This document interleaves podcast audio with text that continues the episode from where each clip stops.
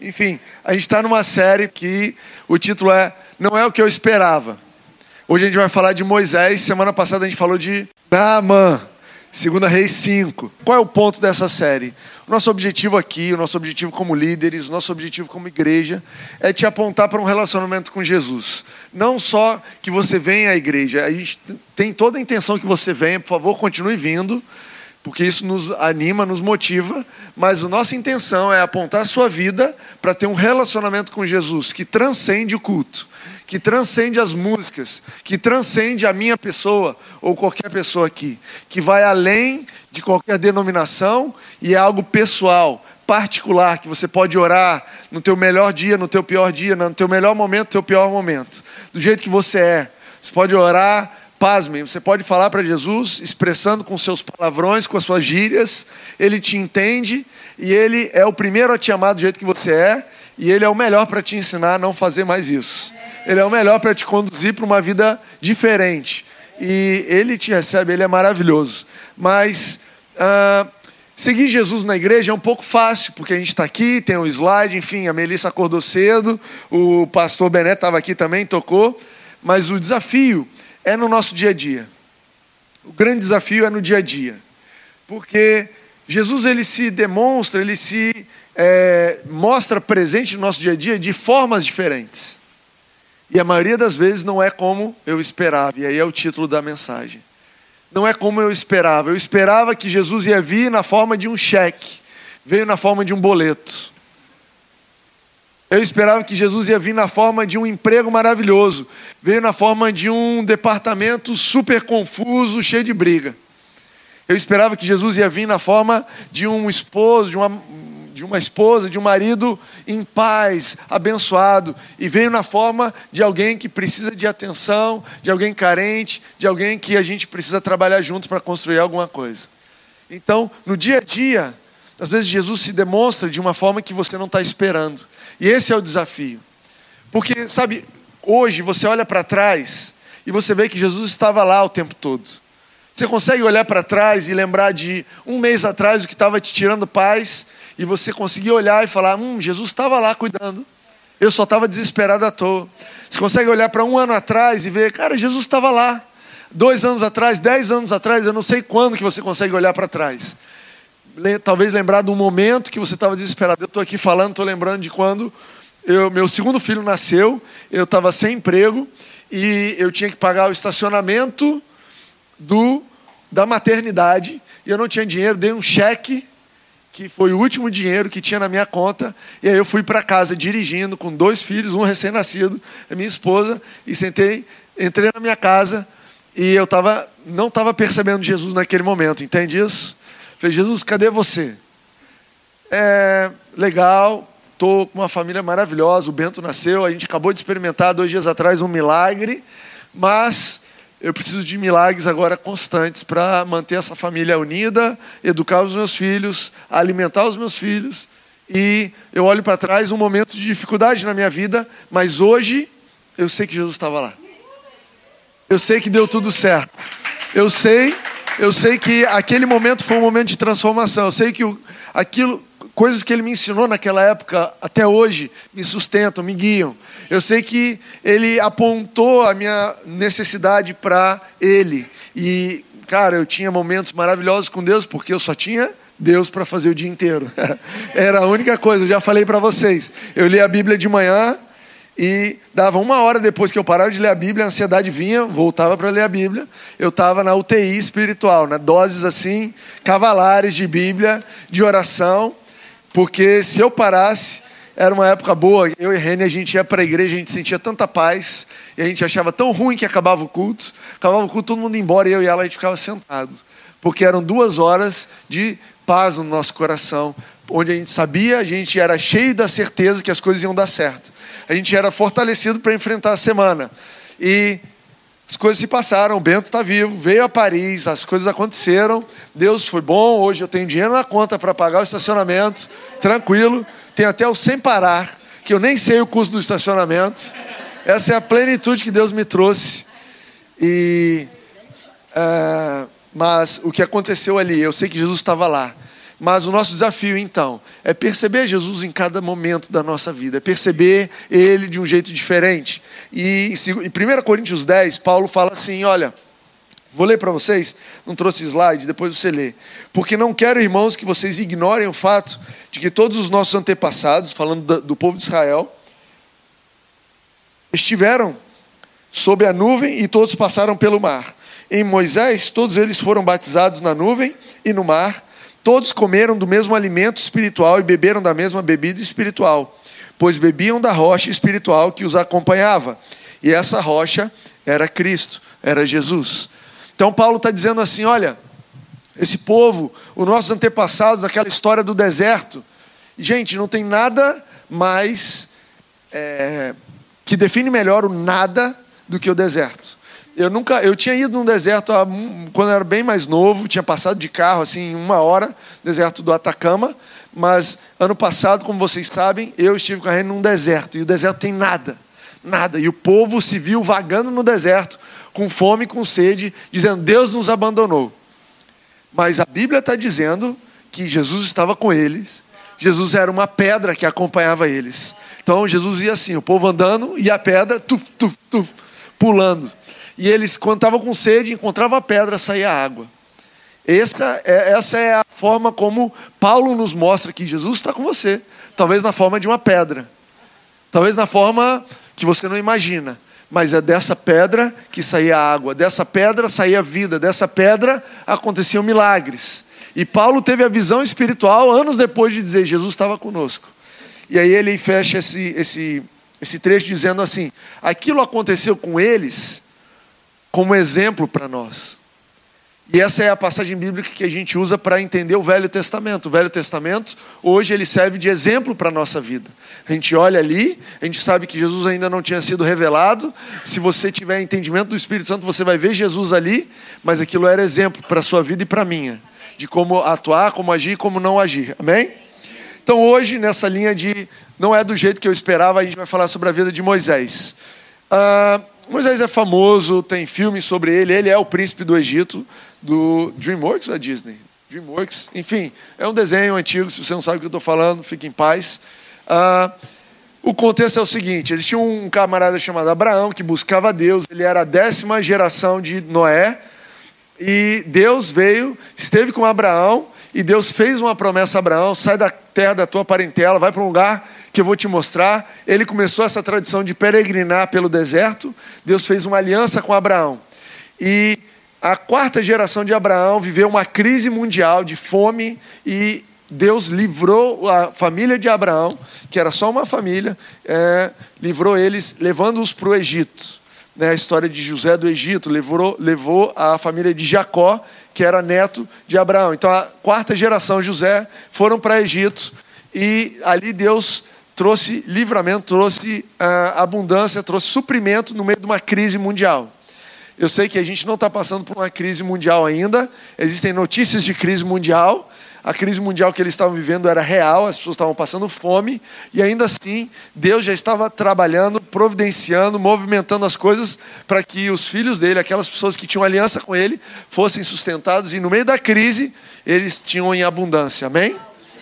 Você entende isso? Você entende que o coronavírus, em português é o que? Vírus corona? Não sei. Aquele vírus não é surpresa para Jesus. Se ele vier, e se alastrar e pegar todo mundo, já tem algo acontecendo para que você que tem aliança com Deus seja preservado, para que você tenha saúde, para que você no meio desse caos tenha liberdade, tenha tranquilidade para viver, tenha saúde. E aí, bom, 400 anos depois, ou quase 400 anos depois, Moisés nasce. Essa família começou a crescer. Esse povo, que era só uma família, se tornar uma grande nação. Quando eles saem do Egito, eles eram aproximadamente 2, 3 milhões de pessoas, se tornaram uma ameaça para o Egito, mais poderosos que os egípcios, e os egípcios então escravizaram esse povo. Escravizaram de uma forma cruel. Quando eles viram que estavam crescendo, começaram a. a o rei mandou: olha, todo menino que nascer, mata. Joga no rio para morrer, só pode ficar menina, porque essa nação vai ficar muito poderosa, vão virar um exército contra nós. E esse, nesse contexto nasceu Moisés. A história de Moisés está em Êxodo, tá? E só que é, o que eu queria falar com você está em Atos 7.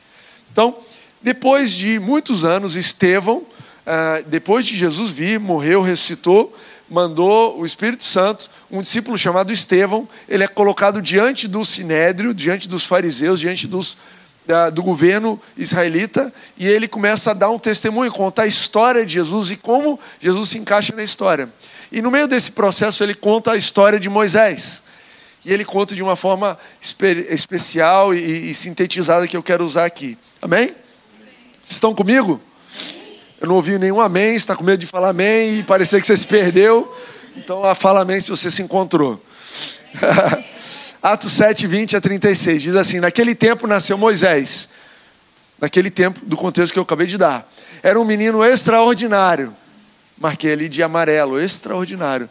Pois três por três meses ele foi criado na casa do seu pai. Quando foi abandonado, a filha do faraó o tomou e, e o criou como seu próprio filho. Moisés foi educado em toda a sabedoria dos egípcios e veio a ser poderoso em palavras e obras. Então começa descrevendo aqui Moisés como alguém poderoso, uma criança extraordinária. Em Êxodo fala que ele era especial, especialmente bonito e os pais quiseram manter ele ali. E depois ele foi é, como tinha o mandamento, os pais não iam conseguir esconder, então tinham que jogar a criança no rio. Eles fizeram uma, uma cestinha, colocaram ele, colocaram ele no rio, no rio Nilo, para sorte, é, para seja o que Deus quiser, né? Ah, e Deus conduziu esse, esse menino, essa cestinha, nas mãos para a filha de Faraó. Quando ela estava tomando banho, ela encontrou essa criança a, a irmã dele foi seguindo, seguindo a cestinha, e quando chegou lá, a, a filha de Faraó abriu a cestinha, viu que era uma criança, se apaixonou por ela, quis eh, adotar, e aí a menina falou: Olha, eu sei alguém que pode cuidar desse neném. E aí a, a filha de Faraó falou: Ótimo, então leva para essa pessoa cuidar, eu vou pagar para essa pessoa cuidar desse neném e depois eu vou criar. Então, a mãe de Moisés, que naquele em um segundo estava entregando o filho, abrindo mão, talvez dizendo tchau para o filho pela última vez, confiando em Deus, minutos depois vem com a notícia: olha, não só você vai criar o seu filho, não só o seu filho vai estar bem, como você vai ser paga para isso, como isso vai estar tudo regularizado e o seu filho vai ter uma educação que ninguém nunca imaginou. Você imagina que a vida de Moisés já começou com um milagre e você vai vendo Deus agindo de uma forma inimaginável. Pois é, Estevão fala que ele foi educado em toda a sabedoria e ele se tornou poderoso. Ele se tornou um homem poderoso. Não é difícil imaginar isso, né? O filho, ou criado com os filhos de Faraó, num, num mundo onde não era o capitalismo que mandava, não é se eu tenho dinheiro ou se eu não tenho, é quem é que é o filho de quem. Então, Moisés, existe uma lenda, e eu tentei achar essa lenda, e aí não achei nada que comprovasse que ele se tornou um grande general. Mas a verdade é que a Bíblia conta que por 40 anos ele viveu essa vida aí, como um homem poderoso em palavras e obras. Quer dizer, ele era um cara sábio, o que ele falava as pessoas ouviam, o que ele fazia acontecia. Ele foi abençoado por Deus no que ele fez. E não tem nada de errado você ser abençoado. Deus quer que você seja poderoso em obras. Deus quer que você seja poderoso em palavras. Deus quer te dar a melhor educação possível. Deus quer que você seja educado com as melhores pessoas. Eu sonho com os meus filhos irem para as melhores faculdades. Se você tem a oportunidade de ir para Harvard, se você tem a oportunidade de ir para as melhores faculdades, sei lá, Oxford, vá. Deus tem isso para você. Essa, esse é o sinal da bênção de Deus. Quando a gente é abençoado, você não vai encontrar alguém assim, olha, Deus me abençoou tanto que eu virei analfabeto. Deus me abençoou tanto que eu desaprendi a ler. Eu sabia ler, mas Deus me abençoou e a bênção dele me fez desaprender. Você não vai ver isso. Você vai ver Deus te abençoando em todas as áreas, te dando capacidade intelectual, te dando capacidade de resolver problema, capacidade de se expressar de uma forma eloquente no trabalho, na sei lá onde você mora, na família. Essa é a bênção de Deus sobre a nossa vida. E ah, o desafio aqui, né? É, a tentação de Moisés, e que depois a gente vai ver que ele caiu nessa tentação, era ele associar a identidade dele com as bênçãos de Deus. O grande desafio aqui que Moisés passou, e a gente vai ver como isso faz parte do nosso desafio também, é não se identificar, não atrelar a sua identidade como isso. Moisés começou a se olhar como um homem poderoso, cheio de sabedoria e capaz de ser o libertador. Moisés começou a olhar para tudo que Deus tinha dado para ele e começou a se definir como aquilo. Você percebe isso que quando ele perdeu, ele ficou muito mal. Não, não se associe, não associe a sua identidade com aquilo que Deus te deu. O Deus que te deu pode te dar muito mais. O Deus que te fez poderoso em palavras e em obras, ele é um Deus que ele pode te dar mais. Se uma hora você não for mais reconhecido como isso, não é um problema. Mas uh, a história de Moisés ela aponta para Jesus uh, de uma forma muito interessante. Assim como Moisés, Jesus também nasceu numa época e o rei da, da região mandou matar todos os meninos. Assim como Moisés, é, o Jesus ele foi enviado para o Egito para se livrar dessa matança e ele foi criado no Egito. Não sei se vocês sabem disso. Jesus foi criado no Egito, cumpriu uma profecia que dizia que o Salvador vinha do Egito. Uh, Jesus ele também se tornou um homem uh, cheio de um homem extraordinário. A Bíblia fala que Jesus com 12 anos de idade sentou lá no templo, que era o auge da sociedade, e começou a ensinar, começou a perguntar, e o cara passou, ou a criança passou três dias conversando e explicando. Você imagina uma criança dessa, de 12 anos de idade, que tipo de homem ele se tornou com 20, com 25? Você imagina a capacidade de Jesus de falar e as pessoas ouvirem, de atuar e de agir. E Jesus se tornou, tenho certeza, um homem extraordinário também. Mas, assim como Moisés foi tentado, a, a se basear, a basear sua identidade nisso. A primeira, a tentação de Jesus, qual foi? O diabo levou ele para o deserto e falou: Olha, faz esse pão se transformar, essa pedra se transformar em pão. Ou então me adora e você vai salvar todo mundo. Ou se joga daqui, os anjos vão te pegar e todo mundo vai ver. E o diabo estava tentando ele, falando: Olha, você é muito poderoso, resolve as coisas com a sua própria mão.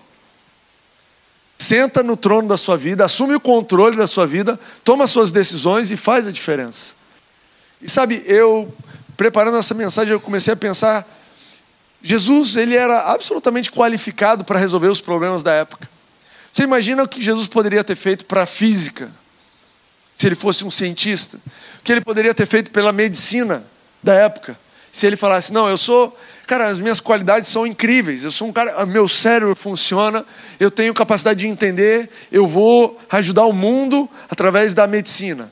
Eu vou explicar para eles como é que funciona antibióticos, eu vou explicar para eles como é que funciona bactérias, eu vou explicar para eles como é que se cura, eu vou deixar manuais e manuais de cirurgia, eu vou receitar remédios, eu vou transformar o mundo porque eu posso. Eu tenho qualidade para isso, eu tenho capacidade intelectual para isso. Imagina se Jesus tivesse ido para o lado da física e explicado: olha, existe uma, um, algo que é um motor a combustão. E aí você pode pegar isso, a mecânica, né, engenharia, você pode pegar isso e isso pode movimentar as coisas, você pode fazer barcos. E olha, é assim que se constrói um barco, uma caravela, é assim que se vence o mar. Jesus poderia ter abordado todos os problemas do tempo dele.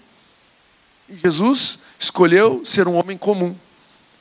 Jesus escolheu colocar a vida dele na mão de Deus e falar: Deus, apesar de eu ter toda essa qualidade, eu quero avançar na direção que você me aponta. Eu não quero deixar as minhas qualidades e aquilo que eu vejo dando certo na minha vida, eu não quero deixar isso guiar a minha vida. Não é isso que vai dizer quem eu sou, quem eu não sou. Não é isso que vai estabelecer as decisões da minha vida, não são as oportunidades que surgem que vão determinar o que eu decido, quem eu sou na vida. O que vai decidir quem eu sou, o que vai decidir as minhas decisões, o que vai orientar o meu caminho é a sua palavra, é o teu plano na minha vida. Eu anotei aqui para deixar para você. Saiba que o Pai tem prazer em te abençoar. Ele tem conquistas para você, ele quer te fazer bem-sucedido. Mas ele espera que você não se deixe iludir ao ponto de ligar a sua identidade a essas coisas.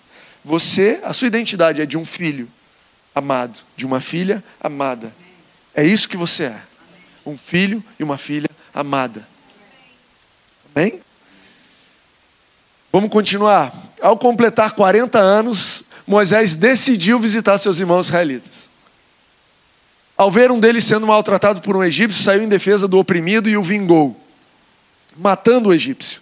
Ele pensava que seus irmãos compreenderiam que Deus o estava usando para salvá-los, mas eles não compreenderam. Cara, vai ser óbvio. Vou salvar. Eu vou resolver o mundo.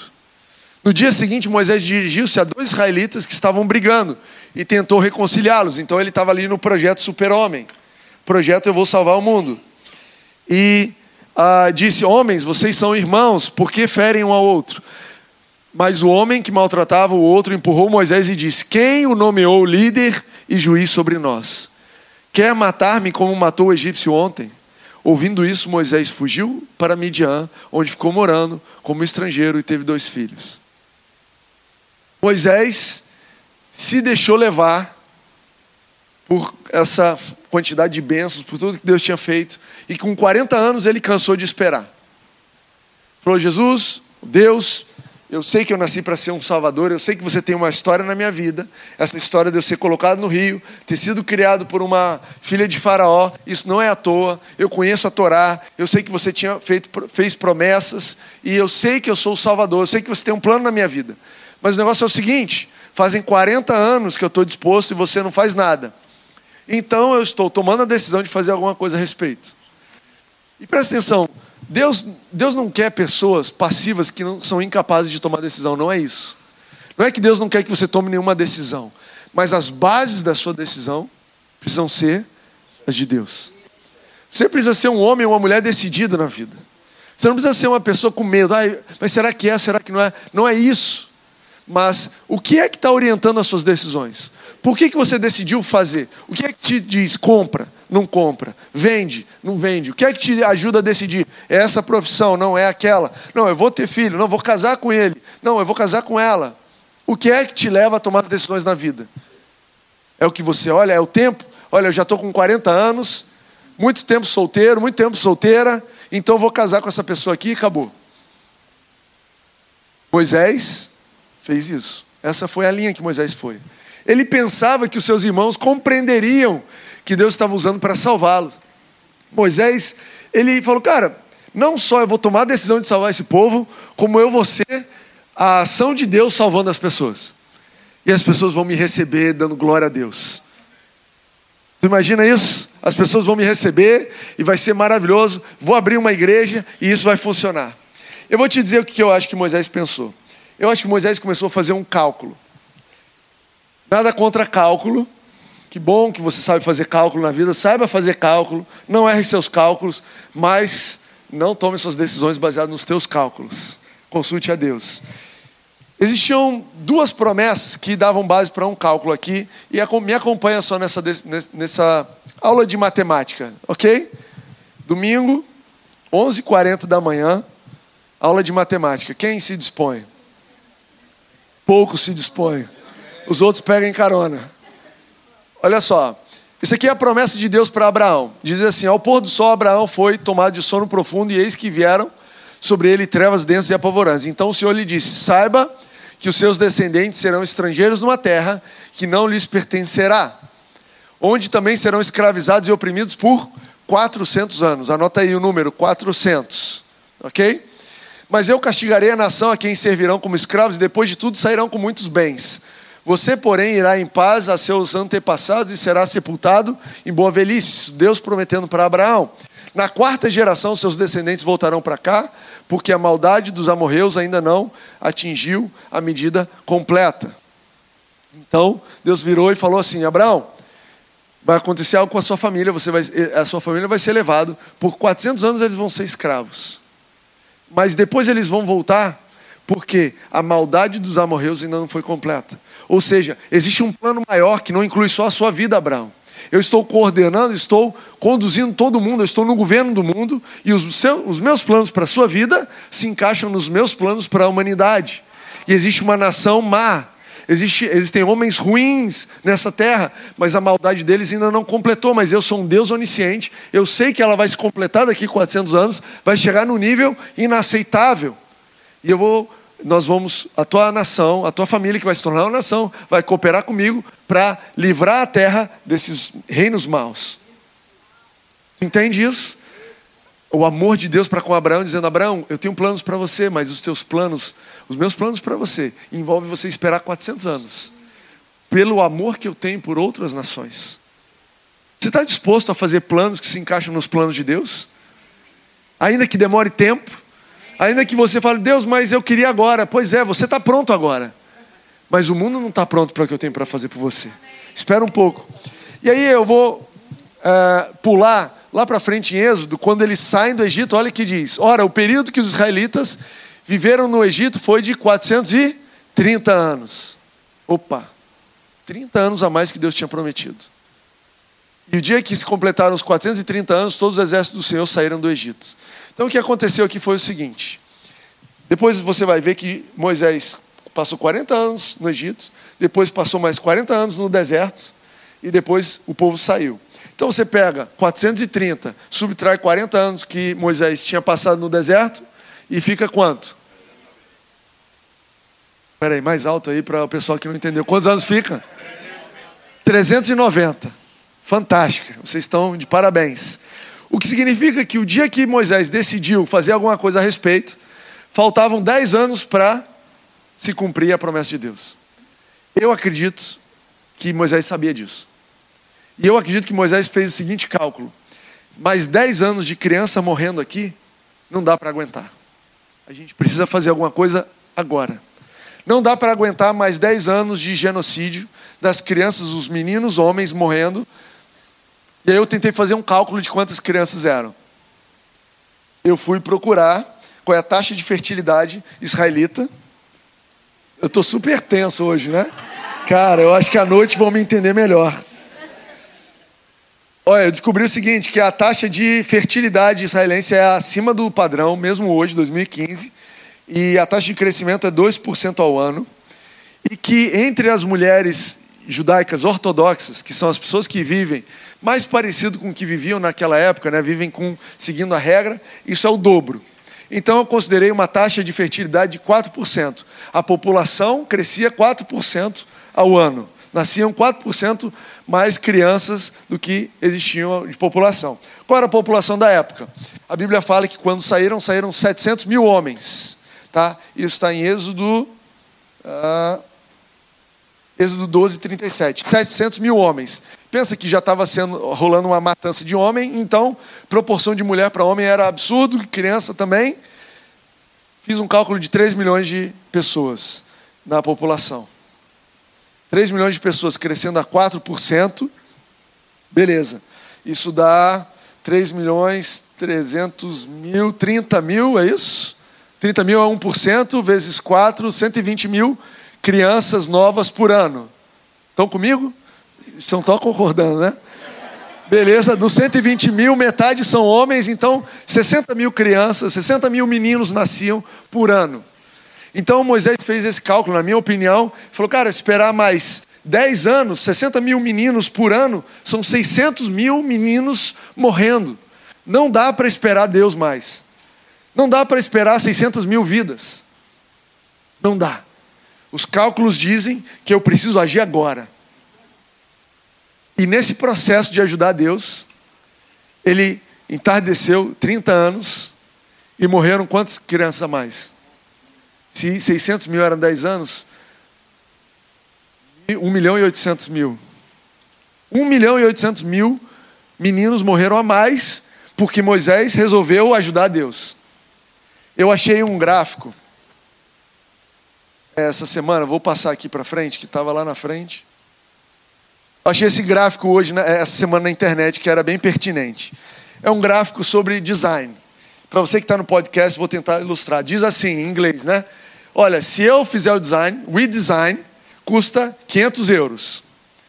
Se a gente fizer o design e você ficar assistindo, custa 800 euros. Se a gente fizer o design e você for ficar dando dica, custa mil euros. Se a gente fizer o design e você for ajudar, 1.500 euros. Se você for fazer o design e a gente for ajudar, já são 2 mil euros. Você faz o design e a gente dá a dica, a gente aconselha, aí são 3.500 euros. Se você fizer o design e a gente ficar assistindo, 5 mil euros. E só você fizer o design, você fizer tudo, custa 8 mil euros. O que, que eles estão dizendo, a equipe de design? Dizendo assim: olha só, me deixa fazer o design, que é melhor para você que toda vez que você se mete fica mais caro. Tu entendeu? Isso é real, ou pelo menos achei na internet. Pode ser fake news. Qual é o ponto aqui? Eu falei, cara, Deus deve ter uma placa dessa. Deus deve ter uma placa dessa. E essa placa deve dizer assim: ó, se eu planejar a sua vida, em 10 anos a gente resolve.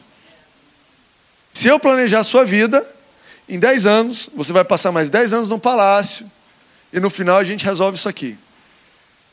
Eu resolvo a sua vida e você fica dando palpite? 15 anos.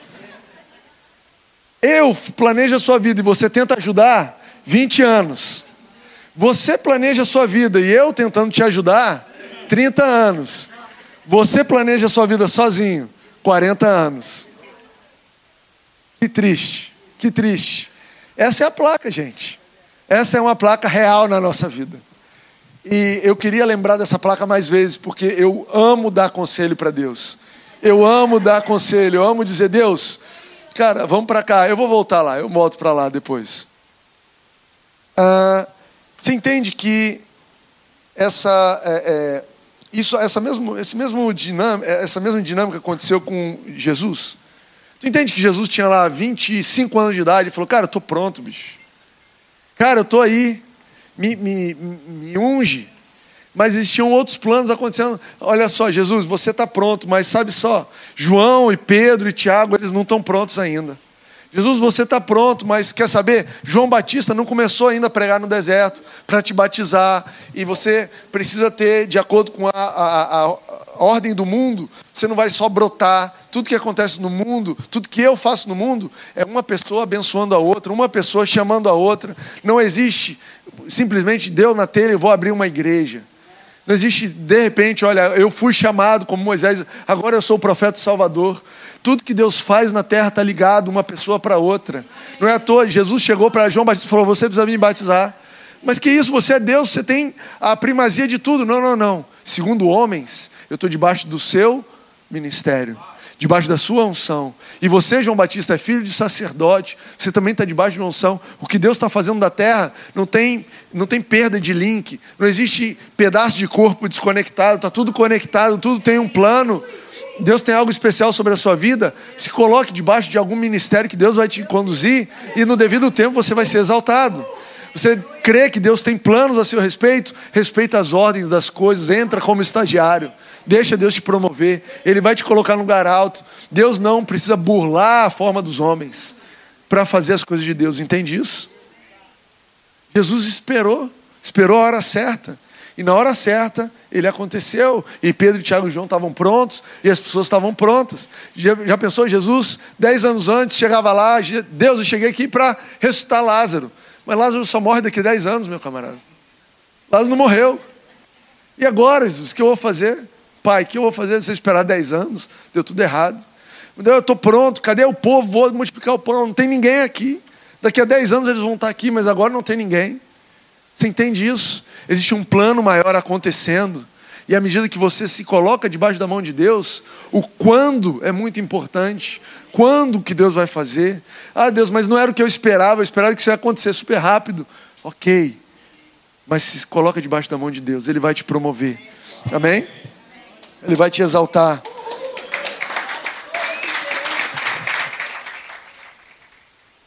Anotei aqui: os planos de Deus na sua vida não dependem da sua perfeição. Isso é lindo. Aliás, um verso aqui, 2 Pedro 3,9. 2 Pedro 3,9, anota isso aí. O Senhor não demora em cumprir, cumprir a sua promessa, como julgam alguns. Já pensando no que você está pensando, Deus já anotou na Bíblia esse versículo aqui. Tu entende isso? Que ele é Deus, ele já tem a resposta. Não só ele tem a resposta, já anotou, para você não achar que ele inventou na hora. O Senhor não demora a cumprir a sua promessa, como julgo alguns. Ao contrário, ele é paciente com vocês, não querendo que ninguém pereça, mas que todos cheguem ao arrependimento. Tu entende que essa demora de 10 anos até o ministério de Moisés acontecer, não era Deus tardando, era Deus sendo paciente com Moisés. Falou: Moisés, o que eu tenho para você não é pouca coisa. Você acha que você vai matar um egípcio aqui, outro ali, está resolvido? Camarada, você já viu o mar abrir? Você nunca viu o mar abrir. Você não está pronto para mar abrir. Você não está pronto para esse pessoal reclamando de fome no deserto. Você não está pronto. O que você julga que é eu demorando, é a minha paciência com você. Fica no deserto, fica aí no palácio, curtindo Netflix. Eu estou cuidando de você. Eu estou trabalhando na sua vida. As coisas estão acontecendo. Eu estou te, te aprontando, estou aprontando as pessoas em volta. O que você chama de Deus demorando, a Bíblia diz que é Deus sendo paciente. Não querendo que ninguém pereça, mas que todos cheguem ao arrependimento. Que arrependimento? Mudança de mente. É a paciência de Deus para comigo, Timóteo. Deus, eu vejo essa igreja lotada, eu vejo um outro lugar, eu vejo tudo, Deus está demorando. Eu estou sendo paciente com você. Estou esperando você mudar a sua mentalidade, esperando você se arrepender, esperando você melhorar a forma como você entende as coisas. Calma, eu quero que você chegue lá. Então não tem que os planos de Deus na sua vida não dependem, os planos de Deus na sua vida não dependem da sua perfeição. Ele é um Pai gracioso que nos dá a chance de nos arrepender, de mudar nossa mente e construir uma nova história. Se você reconhece que assumiu o controle como Moisés fez, tomou decisões próprias, isso desviou do caminho, hoje é um dia de novos começos para você. Existe um plano te aguardando. Hoje pode ser um dia de novo começo para você. Hoje pode ser o dia que você fala, Deus, eu tomei essa, essa e essa decisões por mim, mas eu quero voltar para o teu plano. Eu quero voltar para onde você está dizendo. Eu quero voltar para estar debaixo da tua mão, você conduzindo o meu caminho, você me dizendo quando, você me dizendo onde, você me dizendo quem. Eu quero estar debaixo da tua, do teu plano, porque a minha matemática não está funcionando. Todo dia é um dia de novos começos, mas especialmente hoje que você veio aqui ouvir essa mensagem. Eu creio que hoje é uma oportunidade para você começar de novo. E a coisa linda dessa graça de Deus é que Deus não descartou Moisés. Deus poderia falar: Moisés, você não presta. Vamos para o próximo. E você e eu estamos falando de Moisés pelo que aconteceu depois disso. Concorda comigo? Moisés ainda continuou sendo o Moisés. Assustadoramente Moisés. Vamos ler o que Deus fez. Então, continuando aqui em Atos 7. Passados 40 anos, 40 anos no deserto, apareceu a Moisés um anjo nas labaredas de uma sarça, em chamas no deserto, perto do Monte Sinai. Vendo aquilo, ficou atônito. E aproximando-se para observar, ouviu a voz do Senhor: Eu sou o Deus dos seus antepassados, o Deus de Abraão, o Deus de Isaac, o Deus de Jacó. Moisés, tremendo de medo, não ousava olhar. Então, o Senhor lhe disse: Tire as sandálias dos pés, porque o lugar em que você está é terra santa. De fato, tenho visto a opressão sobre o meu povo no Egito Ouvi seus gemidos e desci para livrá-los. Vem agora e eu o enviarei de volta ao Egito. E aí você vai vendo que Moisés, ah, aliás, a história continua. Este é o mesmo Moisés, isso aqui é Estevão falando, esse é o mesmo Moisés que tinha rejeitado, que tinham rejeitado com essas palavras: quem o nomeou líder e juiz. Ele foi enviado pelo próprio Deus para ser líder e libertador deles, por meio do anjo que lhe tinha aparecido na sarça. Ele os tirou de lá, fazendo maravilhas e sinais no Egito, no Mar Vermelho e no deserto, durante 40 anos. É incrível que Moisés, ele ficou 40 anos com uma pergunta: Quem te fez líder? Quem te colocou onde você está, Moisés? E Moisés não sabia a resposta disso, ele fugiu dessa pergunta. Ele ficou 40 anos perguntando. Sabe, existem questões na sua vida, existem perguntas na sua vida que foram colocadas que só Deus vai responder. Que talvez você está tentando buscar a resposta nesse livro, nessa teoria, nessa prática, nesse lugar, nesse caminho, mas só Deus tem a resposta. E quando Deus encontrou Moisés pronto, ele não chegou para Moisés e falou: Moisés, o que, que você fez? Essa é a graça de Deus sempre presente na Bíblia. Moisés, tira o seu, sua sandália. Eu estou te convidando para entrar na minha dimensão, num lugar santo. Vem aqui estar tá comigo. Moisés, eu vou te enviar. A resposta para a sua dúvida: quem é que te fez líder? Quem é que te fez alguma coisa? Quem é que vai te mandar? A resposta é: eu. Eu estou te mandando agora. Vai lá e responde a pergunta deles. Saiba que você é meu filho. Saiba que você é enviado por mim. Saiba que você vai com a minha palavra. E Moisés foi. E você vê que Moisés demorou 40 anos para chegar num ponto de entender que ele era só um homem comum. Entende isso? Ele passou 40 anos construindo uma imagem, uma identidade de um homem poderoso em obras e palavras. E demorou mais 40 anos até ele chegar no ponto de ser um homem comum. E ele vira e fala para Deus isso: Deus, quem sou eu? Eu não sei nem falar. 40 anos antes, eu sou o homem poderoso em obras e em palavras. Decidi salvar o povo. 40 anos depois, eu sou só um homem comum. Eu acredito que Deus quer nos levar para esse lugar, não para um lugar de pessoas comuns, de novo. Deus quer que você planeje, Deus quer que você conquiste, Deus quer que você seja uma pessoa absolutamente distinta nesse mundo. Mas a sua identidade não é essa. A sua identidade é: eu sou um homem comum que tem um relacionamento com Deus. Eu sou um homem comum, uma mulher comum que tem um relacionamento com Deus. O que é que te difere de todas as outras pessoas? Meu relacionamento com Deus. O que é que difere? Moisés, quem é você? Eu sou Moisés, o profeta do Deus Altíssimo. Você não é o Moisés, o, o, capitão da guarda, não. Você não é Moisés, o filho de Faraó, não. Você não é o Moisés, o detentor da sabedoria dos egípcios, não. Eu tenho tudo isso, mas eu não sou tudo isso. Eu não sou nada disso.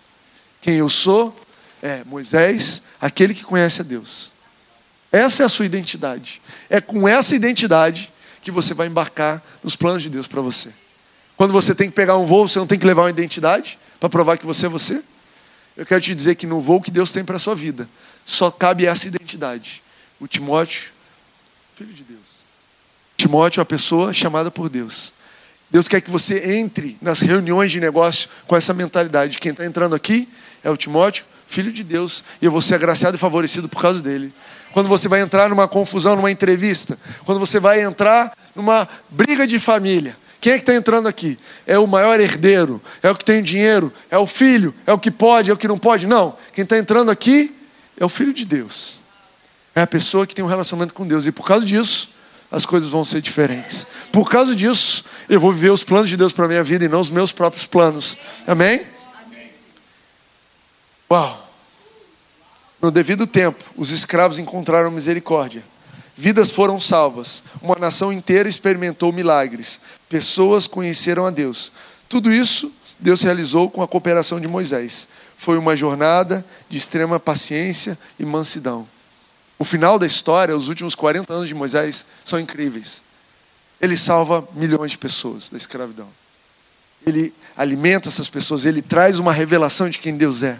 Até aquele momento existia um Deus El Shaddai. Ele é o primeiro a falar o Deus é, Yahweh, o Deus conosco. Ele é o primeiro a falar de alguns nomes de Deus que não existiam. Ele é o primeiro a registrar a história da Bíblia. Sabia que Moisés escreveu Gênesis? Ele escreveu a história de Abraão, a história de Adão. Ele escreveu, ele conduziu o povo, ele mostrou a arca, ele mostrou a, o templo, o tabernáculo que apontava para Jesus. Ele deixou uma promessa: olha, depois de mim vai surgir outro profeta semelhante a mim, que também Teve no Egito, que também foi perseguido, que também perante os homens foi grande, mas que também, como eu, escolheu ser um homem comum e ter a única distinção na sua identidade, seu relacionamento com Deus. Sigam esse profeta, ele deixou isso falando de Jesus. E a Bíblia fala que a lei e os profetas apontam para Jesus. Esse Moisés, sabe qual é a última história dele? Esse camarada apareceu num monte para conversar com Jesus. A Bíblia conta a história da transfiguração, onde Jesus subiu um monte e lá em cima começou a conversar com Moisés e Elias. Você imagina que alguém com alguma sabedoria egípcia é capaz de alguma coisa desse tipo? O camarada apareceu anos depois para estar com o próprio Jesus, para ter relacionamento com o Filho de Deus. Eu creio que Deus tem chamado para a sua vida. Eu creio que Deus tem algo especial para a sua vida. Eu creio que Deus tem planos para a sua vida, que não envolvem só a sua vida, mas são grandes em relação à sua vida. Não pense que Deus está tardando. Não pense que Ele passou e esqueceu de você. Amém? Quero te convidar a ficar de pé.